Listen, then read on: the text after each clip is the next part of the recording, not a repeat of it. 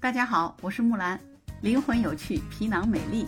大家好，我是马甲，灵魂有趣，皮囊美丽，而且正当年哦。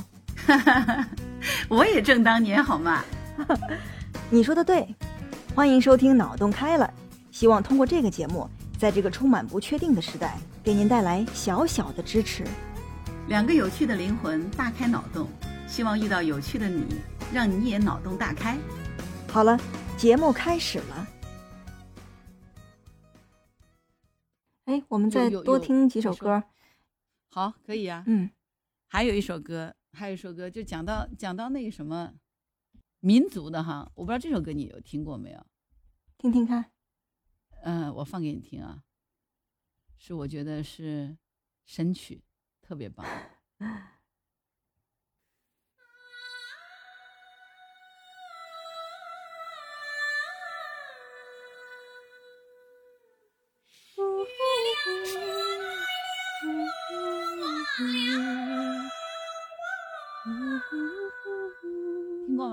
哪个？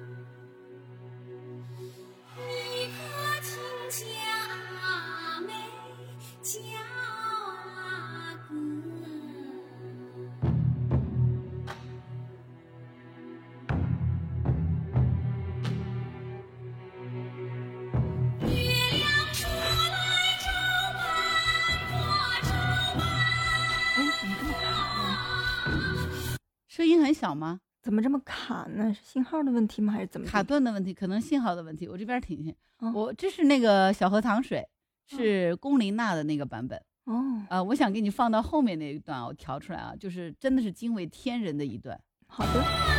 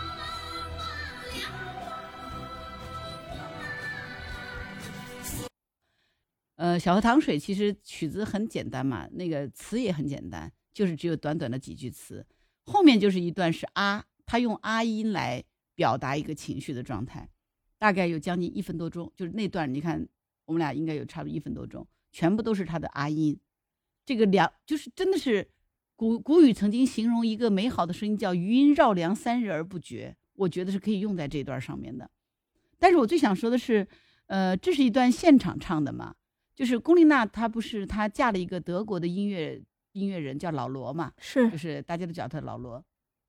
镜头当时是切到了老罗，老罗在台下，龚琳娜站在台上唱，你知道吗？就是我能看到老罗眼里头是闪着泪水在看他的妻子在唱歌，就那种内心里发自内心那种自豪、欣赏，就是是是眼中含着泪花在听的，因为他的确是太棒了，就是这种专业能力是吊打多少人的，你知道吗？就是一个丈夫对一个妻子的欣赏，全在那个眼神里，这个是盖不住的。他是发自内心的觉得他的太太唱的这一段儿太让他自豪和骄傲了，怎么能有如此美妙的声音？就这是发自内心对他的了解和赞赏嘛。所以我觉得，呃，龚琳娜和他他那个先生两个人啊，真的是因音乐的爱好志趣相投，互相成就对方的一对夫妻，是非常棒的。他们两个的音乐理念是一样的。就我我从这个节目当中，不仅是一首好曲子嘛，我其实更看到的这个，就是一段好的关系，就是夫妻关系哈，两个人一加一是远远大于二的，这是真是这样的，互相在这个上面大家做了更多的促进。对，《小河淌水》本身它实际上是一首云南民歌，没有什么，对吧？就是可能大家都都很很熟悉的，还都不如我觉得可能呃，曲比阿乌唱的那个《远方的客人，请你留下来 》，就那首歌可能大家的那个流传度会会更广一点。但《小河淌水》就是很很单调的、很淡的一种唱法，有点淡淡的忧伤。但是比起忧伤的民歌来说，我觉得其实还是西北陕北的走西口啊，或者那些花儿啊，我觉得其实更忧伤。嗯，啊，包括内蒙的一些长调，对，那种忧伤是发自骨子里的那种忧伤，还有包括就是朝鲜族，朝鲜族我觉得是一个特别忧伤的民族，就是比如阿里郎啊，他们的很多歌曲欢快的不多，都是这种挺忧伤的曲调，对对对吧？对，西南的偏欢快多一点哈，西北的就、嗯西北还有东北的就就偏悠扬多一些。对，就是悠扬背后是有着非常深的忧忧伤的，嗯都不是愁，嗯，忧伤和悲凉。对，对，然后嗯。西藏那边呢是更多的是空灵，哎，它不，忧伤，对，但它非常的，就你听西藏的，同样是那种高嗓，啊，那啊哦吼吼吼那个声音出去哈，它跟蒙古的那个蒙古的长调那种悲凉，它是不一样的，嗯，它是一种洒脱，就是那种看透一切的那种，呃，空灵，应该这样讲。就是藏歌，我觉得是这样子的，它也非常的空灵，但是它不忧伤，嗯，这是很有意思的一件事儿。你。像那个青藏高原哈，就是嗯，就有有一种力量感在，那种力量感不是那种亢奋的力量感，是平静的力量感在里面。对，你能感觉到就是那种，我觉得这应该是说全民都是信仰藏传佛教哈，就大家对于这个信仰的深植是很重的，可能内心是这种力量的滋养，是来源于这个，所以它平和，对相对来说，对，虽然它也很高亢。你想，其实在，呃西藏来说，很多地方生活条件是非常差的，包括人是要和自然，那是无人区，是要和自然去斗的，对吧？啊，它是不一样的，但是挺有意思的但是其实，呃，藏族朋友们他们的生活条件还是不错的，虽然那个自然环境比较的，相比较平原地区来说比较没有那么湿润，比较干燥，然后缺氧，还有就是植物也没有那么茂盛，但是藏族朋友们的生活还是挺滋润的，就就 是比如说因为因为养羊啊、养牛啊。还有政府的一些补贴啊、就会给到他们。其实物质生活还是很富足的。是的，嗯这个我又想起来一个笑话，就是，当然这也不是那个，就说呃，大学的时候说，哎，有一个家里从内蒙过来的，然后呢，呃，同学们都说意思，他说，嗯、上学的学费是他爸妈卖羊给他凑的，然后同学们就特别的就是体谅他，然后大家都争先恐后的照顾他在生活上。结果呢，大三的时候，呃，一波八个人的兄弟混得特别好，说要么一块儿去内蒙，咱们去他家做客吧。然后，然后你知道吗？特别好玩的一个一个一个说法是什么呢？到了他家以后，发觉他们家有六千只羊，然后还只是就是羊就有六千只。然后他说搞了半天，这就是个土豪，他还装。他说你们也没问我呀，他们都不是 原来卖一只，他们上个学费卖两只羊就够了，对对对，就 嗯，然后说哎呀就闹了个笑话，就一波兄弟说闹笑话，就这个意思。真的是这样的。就是我去西西藏之前也会带着一些想象嘛，因为那个镜头里面，电视镜头里面给到的时候，就不知道有就就是他们为什么总是把人家拍的，就是好像很穷的样子。其实人家不穷，就是去了之后发现人家还挺富的。就人家不是穷，真的是很富裕的对，因为家里真的有牛有羊，那个那是一大，就是人家比我们都富，好吧？比我们富多了，是真的，是是真的非常富裕，非常富裕的。对呀、他一头牛就要几万块钱呢，然后家里如果养个几十头牛，甚至是上百头牛，那就不得了了。是不得了的事情。对呀、那那绝对是不得了啊！你要知道，就说说学费，搞了半天你家卖两头羊就学费都在了。对呀、我也没说怎么了，这你们以为的。他说你为啥不说？他说 那个，咱们然后那个说咱们内地这个羊，既然你们愿，意愿意救济我，那我何必不何必不接受你们的救济呢？然后特别逗，你知道吗？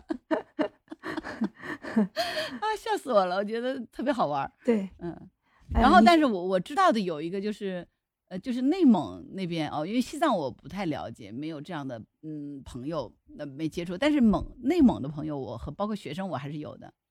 我知道他们能吃肉，就是他们是喜欢吃肉，因为蔬菜少嘛，肉吃的多。我见过的，我认识的一个，那年轻的时候啊，就是吃肉吃的最多的内蒙的朋友，不是吃牛羊肉，那时候没有，吃肯德基，你知道吗？哦，肯德基，你知道那个呃，肯德基鸡块，嗯，你你有数的啊？就那个原有那个原味什么鸡那个炸鸡块儿嘛。你知道他最多那天我们几个人出去吃饭，这个兄弟是最能吃肉的一个。他说他终于吃饱了。你知道他吃了几块鸡吗？二十块，三十块儿，啊，那是，我我给你一个概念，你知道九块鸡就是一只鸡，你能明白吗？就是你不要去小瞧他那个嗯那个那个肯德基的那个炸鸡，嗯，它的九块鸡就是切头去尾，一只鸡就切成了九块，就是一只鸡是九块鸡。嗯，你说二十块，你 你这是你现在我给你这样的一个标准以后，你再给我再说这个话，你知道他吃了几块鸡？一般你你自己吃过没有？一般我两块鸡肯定打倒了，啊，那我可能吃得个一块都三块儿吧吃，饱了嘛。嗯，你要三块是吧？嗯他吃了几块？你知道？八块，八块，他吃了十三块鸡。我们当时就震惊了，你知道吗？我们觉得他太会吃了。他他，然后他说了句：“哎，我终于吃顿饱饭，就是肉终于吃够了。”你知道吗？哦，内蒙他们吃肉太厉害了，这个让我们这些南方人是是是比较震惊的。哎，咱俩怎么说着又回到吃上了呢？我就觉得我们这俩吃货。因为没有办法，这个音乐就是跟跟饮食有紧密关的挂在一起。对，我一边想这个音乐，你知道吗？我其实满脑子想的开始跟他吃有关的东西，这是真话，你知道？对对对，嗯哎呀，太好玩了！就是真的，我觉得是有地域个性啊。嗯，但是呃，我我我觉得在内蒙，呃，我吃那个羊肉啊，真的觉得很好吃。对我之前也去过几次内蒙，就是那边的羊肉会会更嫩一些，不膻。Hello，啊、对、嗯。他们，呃，hello，没有，就是，呃，那边的羊肉的那个味道是，就是没有羊肉味儿，就你，就我这句话说的 有点怪哈，就一般我们的羊，一般的羊肉就是感觉是有膻味的嘛，嗯。但是那边真的是没有感觉那是羊肉，你不说是羊肉，你吃不出来，它一点膻味都没有，我就特别怀念在那个海拉尔，就是 在海海拉尔那次，我是去的那个那个呃呼伦贝尔草原嘛，然后那个，然后最后我们是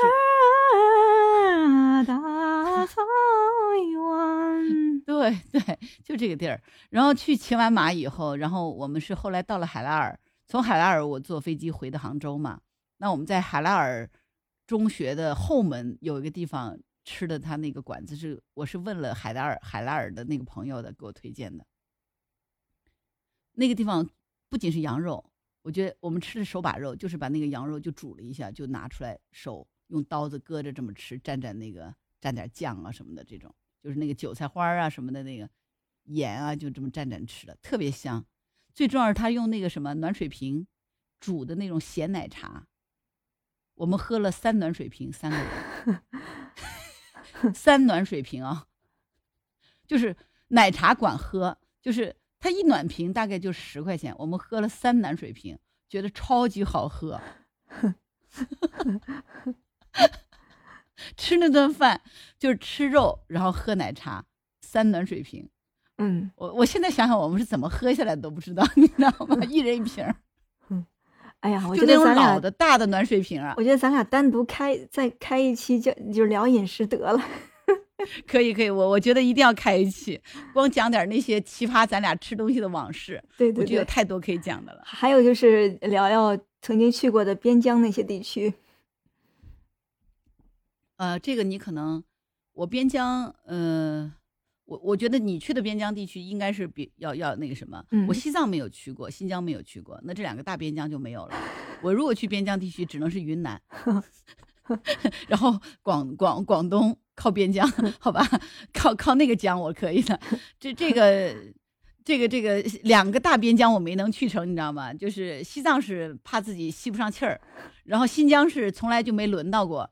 就是我甚至有时候跟他们抗议，哎，你这次新疆你可以派我去啊，就是他也去了，就是老师哈，我说嗯为什么只让那个男老师去呢？他说男老师好对付，女老师算了那个。然后那个男老师有一次我们呃这个讨论，你知道吗？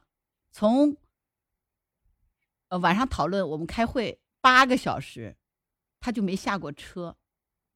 我们开会在讨论那个就是讨论课程的那个设置嘛。那天我们开了一个工作会议，八个小时，这哥们儿一直在车上，从一个城市奔波到另外一个城市去讲 课。然后后来我说，那我也不去了，实在在车上坐八个小时，屁股都硬了，你知道？对，就真的是咱俩适合聊一期，嗯，但是你可以聊那个西北边疆，我聊那个西南边疆，我觉得西南边陲，我们可以聊一聊。云南我也去过好多次，嗯，嗯，但真的是没有往边境上走，西双版纳呀、瑞丽、瑞就没有往那个特别边的地方走，嗯。呃，去到的，但是我去过普者黑，哦，哦，文山那边，对，普者黑那时候不是，呃，挺挺流行的，就是那个《爸爸去哪儿》的时候，那个普者黑，啊，呃，这个地方我这些地方我都去过了，文山呀这些地方，啊，云南还是去过一些地方，对。也很大，也非常大的地方，对，呃，可以聊聊四川，嗯。可以聊聊贵州，啊，这些地方我都去过对，江西啊，湖南、湖北啊，就是祖国的山河大川，嗯，对我基本上也都跑过来了。啊，可以去聊聊东北，我去过东北大兴安岭无人区，哦，聊聊边疆，这个可以有。大兴安岭啊，可以是我有可以有。从小特别向往的一个地方，因为那个时候看那个电影《子日》，应该是我上初嗯中的时候，我对那个当时在林子里头打仗的那个印象特别深刻。然后就有的时候上课跑神儿，或者是下课就会幻想自己什么时候能去到那个地方。对，呃，我就想跟你说，你这个经历有没有？你知道，就是两个小时手机信号一格都没有的那种感受，有 特别恐慌嘛。还好，拆一台，拆一台。拆我台。我跟你讲，我们四辆车啊，三十个人啊，嗯就是有大车有小车嘛，就是二三十个人啊。我们我们四辆车在一起，还有一些车是分开了嘛。嗯，我们是有四辆车在一起，路上有将近三个小时时间没有一格信号，我那个恐慌啊，我跟你讲，绝对是恐慌。我刚开始还行，然后就一直没有信号，你就真很恐慌，你知道吗？跟着二十几个人我都害怕，就叫无人区，你知道吗？哎呀，你这心理素质得得得得再提一提哈。开玩笑，就是没有。就是那个 那种突然你你知道，你就感觉你是与世隔绝的那种状态了。对，周边一个人都没有，你在就是在原始的那种地方在走嘛。对，除了我们这些从城市里来的人，没有别人了。再有就是两三个当地的那个当地的这个这个司机啊之类的。嗯我其实也有这种经历的，但嗯是我我先不讲，等到那个下次咱们聊边疆地区的时候我再讲。没事儿，边疆地区的时候，我我我现在只是打个场嘛。嗯边疆地区我们可以接着聊嘛。对我还可以讲更深的东西。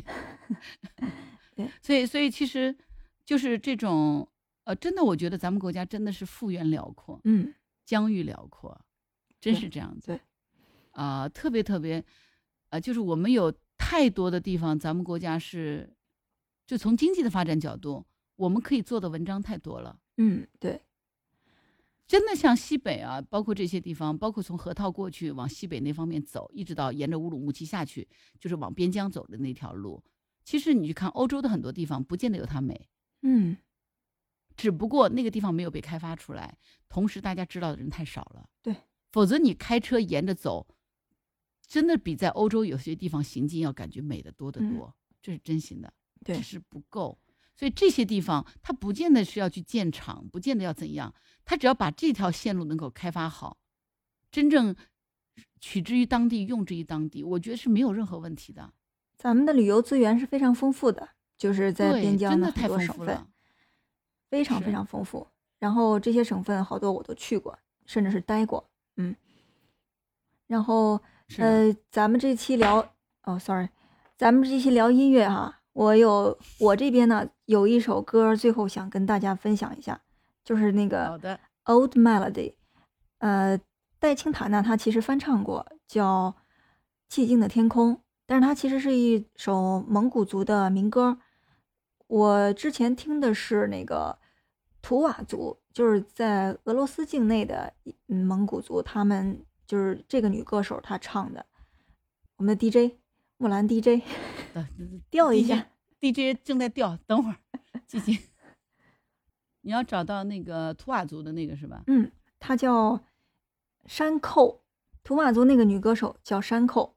哎，我当时印象特别深，因为听那首歌《Old Melody》，她那首歌的那个封面上放着她的照片，那照片是秃头，就是她把头发都给剃了，特别有个性的一个人。不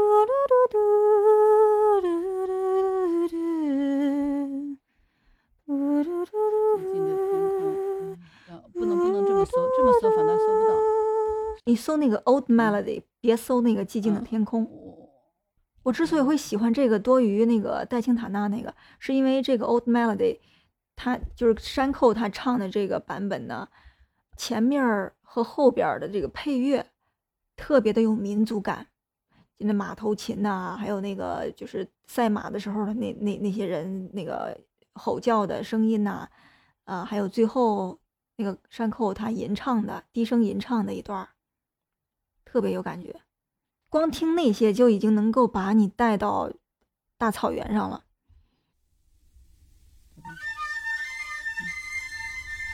好的，就光那个笛子一起，就是那种前奏那种音乐一起来，有点夜笛那种声音就已经很棒了。对，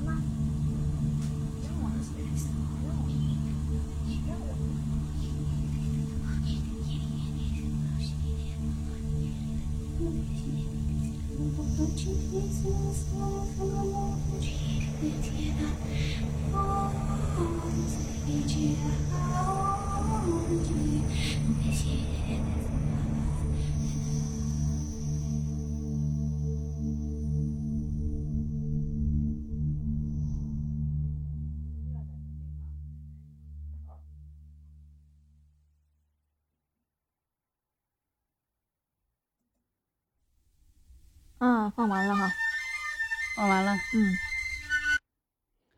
啊，特别逗，就是 我想说，就是如果对这首歌好奇的哈，大家可以去看，就是评论里面就是去找哈，网上有很多评论，其中就比较经典的评论是，这个老奶奶是可以把你的 从天堂带到地狱的嗓音，是的，还有老奶奶的那首歌啊、就是歌名你们自己去找，我就不说了哈。晚上不要一个人听，建议你不要用那个什么听，对，建议你害怕的话灯打开听。对他只有这首歌是能听的，对我来说，其他的歌我都不对，就 是老奶奶，就是，然后和更多的是老奶奶，请收下我的膝盖，我错怪你了。原来你的声音这么好听，可是老奶奶，你为什么要吓我呢？对他其他歌都是那种一惊一乍的，他比龚琳娜要要要要严重多了。就是，就是龚琳娜跟他就比，真的只有这首歌说哇，老奶奶，你是先抑后扬吗？你为什么要把这首歌放到后面让我听到？前面被你吓死了。是，就是你听龚琳娜可能会觉嗯得就是神神叨叨的哈，但是你你听他再去听龚琳娜，你觉得龚琳娜哇，好好，就是龚琳娜是青铜，她是王者。对对对，一惊一乍的，哇塞，对，所以说就是对老奶奶，除了这首歌之外，其他的歌曲，请大家不要一个人听，不要在深夜听。对用音箱不要吵到邻居，有心血管疾病的不要听，怕鬼的不要听。然后，对，当他唱第一个音的时候，我以为我的音箱坏了，之后我才意识到此乃神人也。